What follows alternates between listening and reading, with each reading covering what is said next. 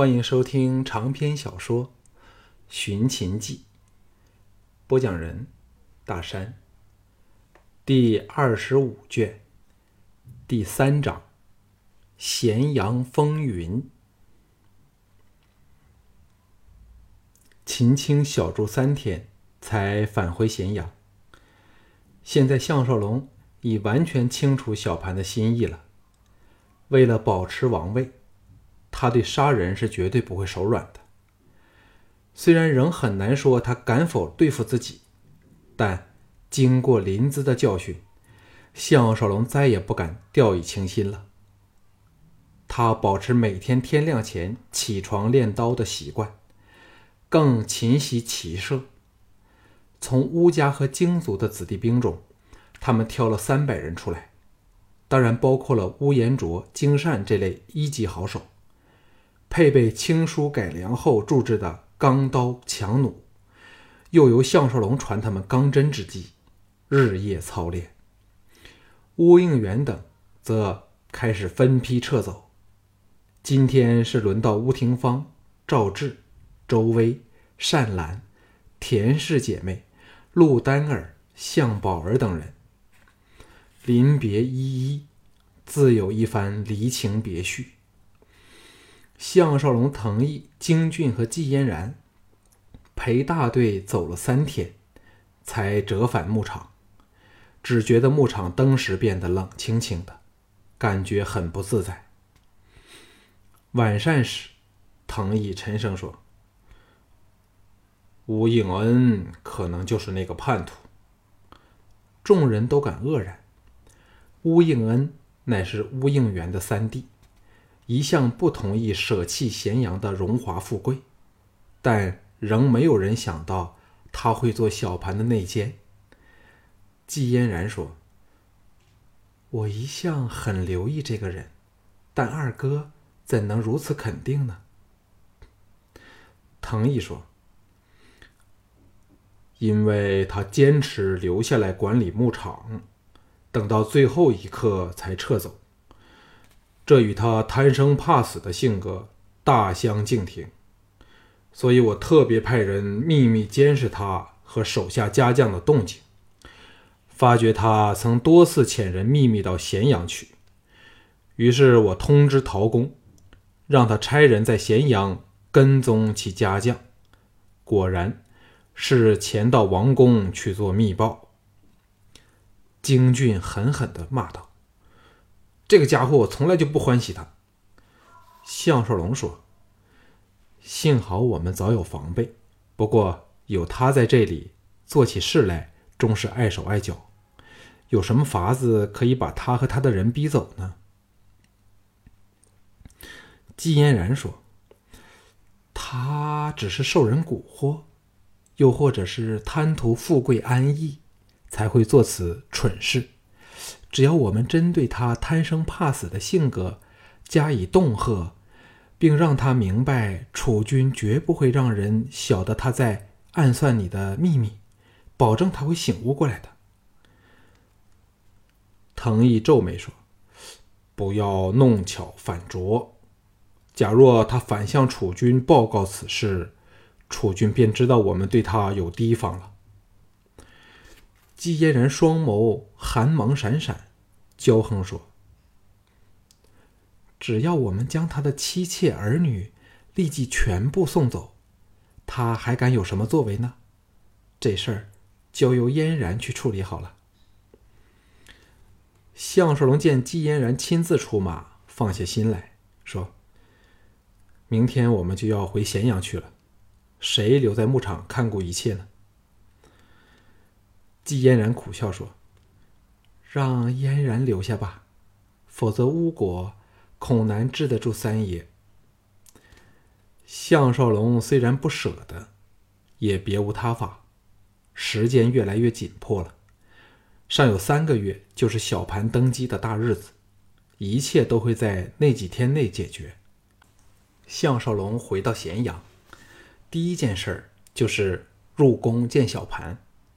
小盘在书房接见他，还有李斯陪在一旁。行过君臣之礼后，小盘说：“李清先报告目下的形势。李斯像有点怕接触到项少龙的眼神，垂头翻看机上的文卷，沉声说：“吕不韦大部分时间都不在咸阳，明之为监督郑国渠最后阶段的工程，事实上却是联系地方势力，好能在朝廷有变时得到地方的支持。”项少龙故意试探他说。管仲爷呢？李斯仍没有朝他瞧来，垂头说：“管仲爷刚被楚军调往韩境，向韩人施压。除非他违令回来，否则楚军加冕之日，他理该仍在远方。”小盘淡淡的说：“这人的剑术太厉害了，有他在此，寡人也会寝食难安。他身旁的人中有寡人部下的眼线。”只要他略有一举，就会有人持寡人的圣旨，立即将他处决。李斯迅快瞥了项少龙一眼，又垂下头来说：“现在雍都实际上已落入嫪毐手上，他部下人数增至三万，尽占了雍都所有的官职。”小盘微笑说：“寡人是故意让他做大，使他不生防范之心。”然后再一举将他和奸党彻底清剿，哼，就让他风流快活一会儿吧。李斯首次正眼瞧着项少龙说：“照楚军估计，吕不韦会趁楚军往雍都加冕的机会，与嫪毐同时发动，控制咸阳。由于都尉军仍然控制在许商的手上，而昌文军的禁卫军又随楚军到雍都去。”便起突然之下，吕贼却有能力办到此事。小盘接口说：“吕贼和嫪贼手上有太后的印玺，其他人在不明情况之下，很容易会被他们所愚弄，做了帮凶都不晓得。”项少龙淡淡的说：“咸阳就交由我负责，保证吕不韦难以得逞。”小盘和李斯愕然互望，好半晌，小盘才沉声说：“没有上将军在寡人身旁，寡人怎能心安？咸阳应该交由藤井两位将军处理，上将军定要陪寡人到雍都去。”项少龙早知道会有这样的反应，心中暗叹，表面却装作若无其事的说。楚军有令，微臣怎敢不从？小盘皱眉瞧了他好半晌，转向李斯说：“寡人要和上将军说几句话。”李斯看也不敢看项少龙一眼，退出房外。书房内一片令人难堪的沉默。小盘叹了一口气说：“上将军是否不满寡人呢？很多事儿，寡人也是别无选择。”在迫于无奈之下，采取非常手段。项少龙深深凝视着他，感觉却像看着完全陌生的人。轻描淡写的说：“楚军打算怎么处置太后呢？”小盘一点不畏缩的和他对视着，闻言时龙目寒光大盛，冷哼一声说：“到了今时今日。”上将军仍要为那淫乱宫闱、坏我秦氏清明的女人说情吗？项少龙也是虎目生寒，盯着他冷然说：“这是臣下对楚军的唯一要求。你要杀谁，我都不管，但却请你念在昔日的恩情，放过太后。”小盘龙目杀机一闪即逝，却不知是针对朱姬，亦或是他项少龙而发。旋即回复冷静，沉吟说：“只要他以后不再理会朝政，留在宫中，寡人绝不会薄待他。这样，上将军可满意了？若没有秦青透露出来的消息，说不定……”项少龙真会相信他的话，但现在只感到一阵心寒。假如项少龙是孑然一身、无牵无挂，这一刻就索性豁了出去，直斥其口是心非。但想起藤毅、京俊、季嫣然等数百条人命，甚至巫族和京族的人命都在自己身上，只能忍下眼前这口恶气。伴君如伴虎，一个不小心，立要招来杀身灭族之祸。这未来的秦始皇可不是一言一语的。小盘语调转柔，轻轻的说：“师傅不相信我吗？”项少龙满怀感触的叹了一口气，沉声说：“楚军对付……”吕嫪两党的事儿，早就胸有成竹，哪还需要我效力呢？不如我今晚就走吧。小盘巨震道：“不！”项少龙也是心中巨震。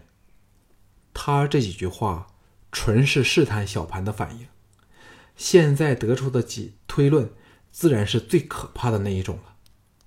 小盘深吸一口气说。师傅曾答应我，目睹我登基之后才离开的。师傅怎么都要遵守信诺。又叹了一口气说：“你不想手刃吕贼吗？”项少龙心知肚明，如果再坚持，可能连宫门都走不出去了。装出了个心力交瘁的表情，苦笑说：“我若守信诺。”楚军也肯守信诺吗？小潘不悦的说：“寡人曾在什么事上不守信诺呢？”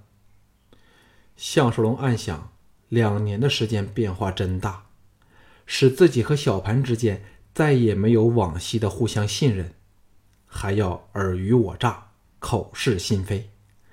他当然不会笨的去揭破小盘对付朱姬的阴谋，微笑说。楚军若没有别的事，微臣想回家休息了。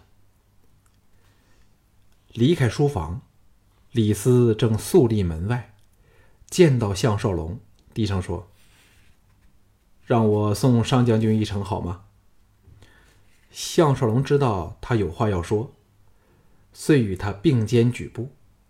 哪知李斯却直至走到广场，长长的整段路。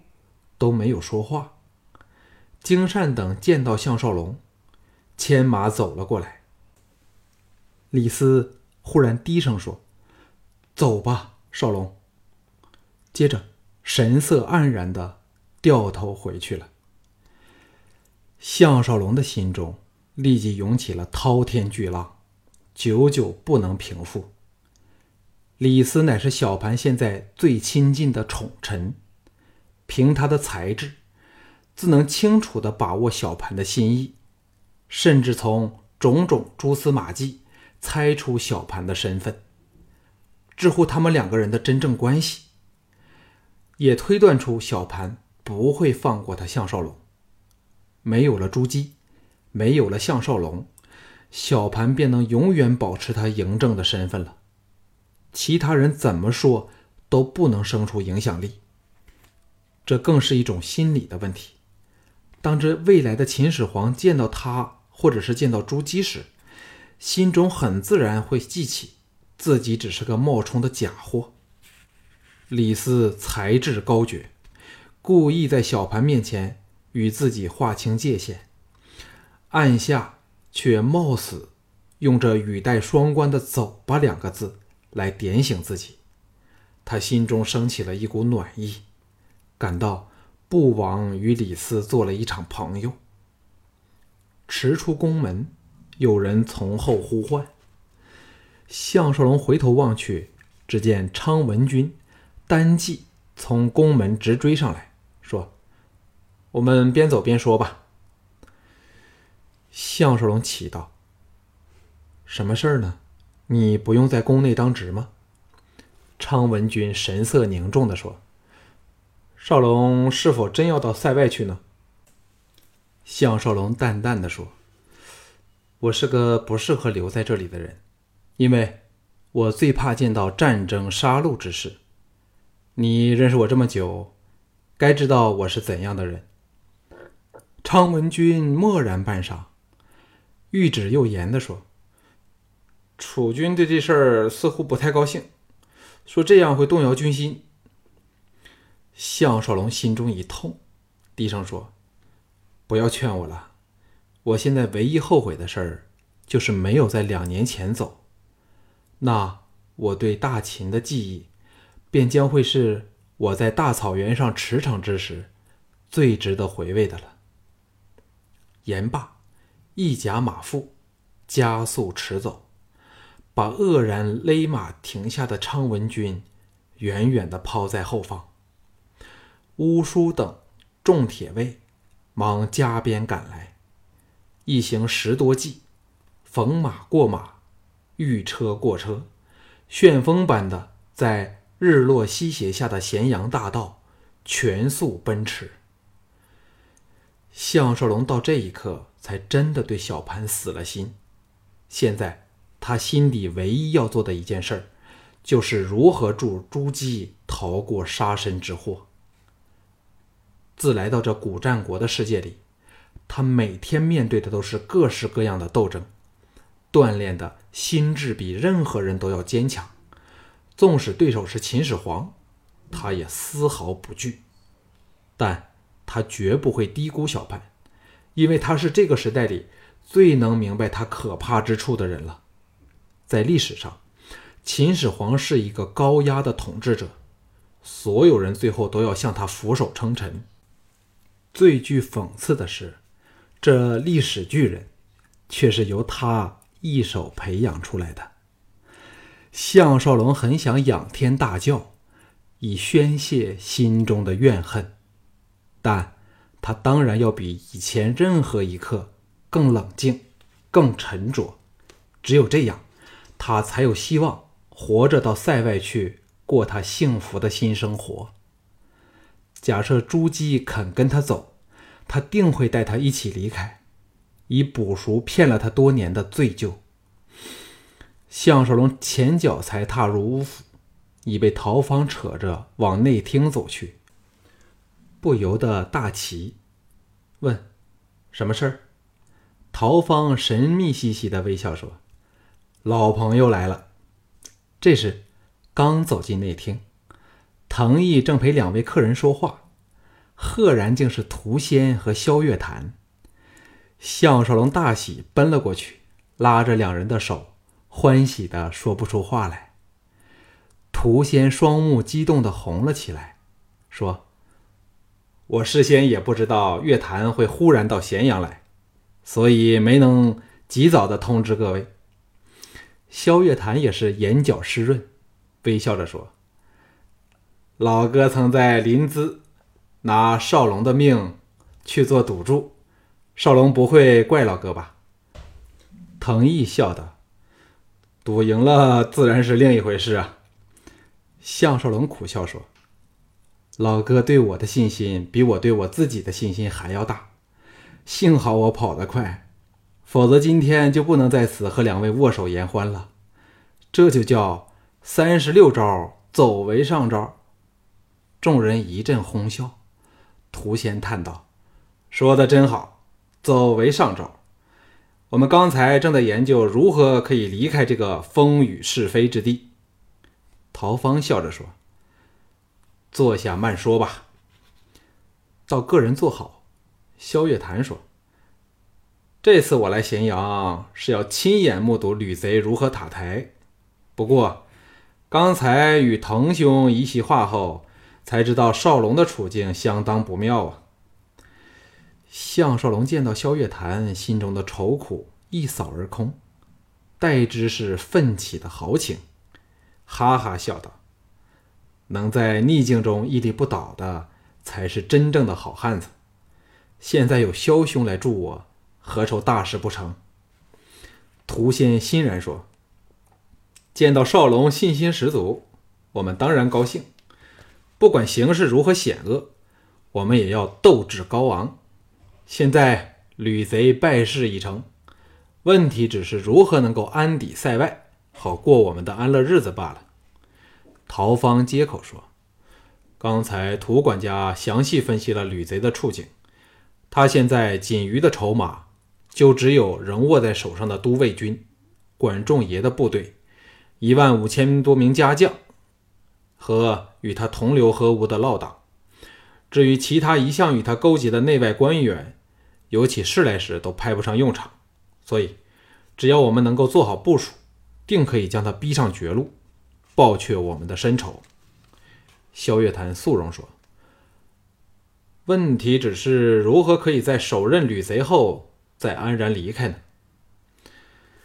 项少龙微笑说：“本来我还没有什么把握，但现在老哥来了，就是另一回事了。”萧月潭苦笑道：“不要那么依赖我，说不定我会叫你失望。”项少龙压低声音说：“老哥有没有把握变出另一个项少龙来呢？”众人岂敢愕然。项少龙欣然说：“巫果这个人，半神像神，装鬼似鬼，身形又与我最为相近。只要老哥有方法将他的面孔。”扮成我的模样，我就有把握骗到所有人，用暗算去对付敌人了。萧月潭在众人期待下沉吟半晌，最后断然说：“这乃是对我萧月潭的最大挑战了。虽然难度极高，我仍可以保证不会让少龙你失望。”项少龙一掌拍在机上，哈哈笑道。有老哥这句话，整个形势就不同了。我们第一个要杀的人就是管仲爷，只要此人一去，吕不韦就像没了牙的老虎，再也不能作恶了。藤毅点头同意说：“对，若让此人拿起弓矢，真不知有多少人仍能活命啊。”陶芳说：“但现在我们最担心的却非吕不韦，而是嬴政。”萧月潭嘴角飘出一丝微笑，与涂仙交换了眼色后，笑叹说：“少龙确实了得，骗得我们那么苦。”就在这一刻，项少龙知道萧月潭和涂仙已猜到小盘不是真的嬴政，而这正是小盘要杀自己的原因。凡是深悉内情者，都知空穴来风，非是无因。只有当项少龙不在人世，小盘才能根绝这害得他早晚不安的祸患。他和小盘的决裂，是命运早就注定了的，谁都不能改变。